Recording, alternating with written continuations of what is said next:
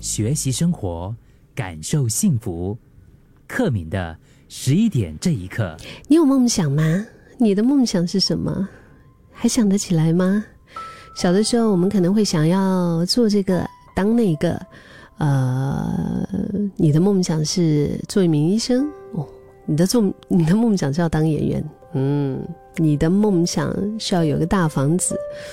哦，OK，你的你没有。你没有梦想，你没有梦想，没有梦想有问题吗？没有问梦想，到底有什么问题呢？我们在这个时代，我觉得是人人都在讲追梦的时代呀。如果自己没有什么梦想的话，有时候不禁我们也会自我怀疑。嗯，我们也会觉得说，啊，我是不是有问题呀？我前两天看到韩国的。那位国民妹妹 IU，哦，她也曾经没有梦想过，因为其实二十八岁的 IU 就李智恩呐，她可以算是韩国数一数二的全能艺人吧。她是以歌手的身份开始的，然后慢慢发展成为出色的演员和主持。那个时候呢，她十五岁的时候就发了她的首张的专辑，啊，年纪很轻就已经出道十多年。嗯，成为了可以说是小天后吧，辉煌天后哈。可是，在这个背后，她也有着非常心酸的成长的一些故事。她小时候家里面很穷啊，因为她的爸爸妈妈那个时候欠下了很多很多的债，我不知道什么原因哈，具体没有讲。但是就是家里面其实是非常拮据的。幸好在中学的时候，她就喜欢上唱歌，她也开始萌生了成为歌手的想法。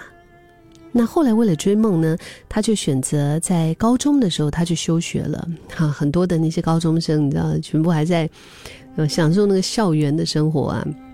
他那个时候就没有没有再上学了，然后他就全情投入当练习生，而放弃了学业，就是改当歌手的这条路也并不是一帆风顺的。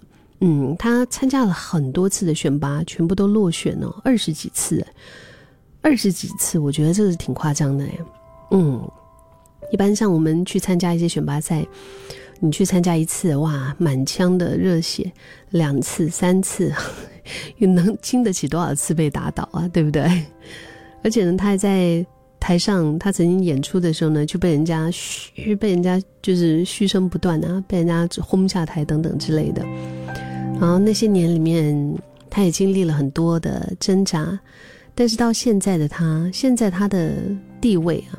嗯，他的成绩可以说是备受肯定吧。这样子一路走过来很不容易，不过也让他深刻的了解到，要去追梦啊，要有梦想这个东西也是要一样的付出代价的，梦想的代价。有一次，就有一位小粉丝就问他说：“假如没有梦想怎么办呢？”他就回应啊，他说：“没有梦想又有什么关系？”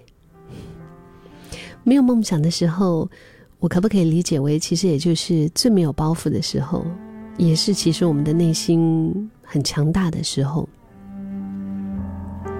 刚刚说的 IU，他其实当他真的以歌手身份得到大众的掌声之后呢，他也时不时就是为了日后的出路很烦呐，因为你知道吗？人到了一个高度，你梦想实现了，但是。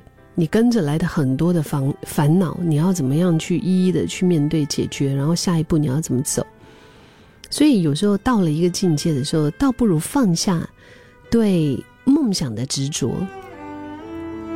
就是他说：“他说，当你没有梦想，就没有那一种立刻要做什么事情的那种迫切感，然后你就会变得没有那么急躁跟焦虑。”反而能够好好的做当下该做的事情，就不用担心。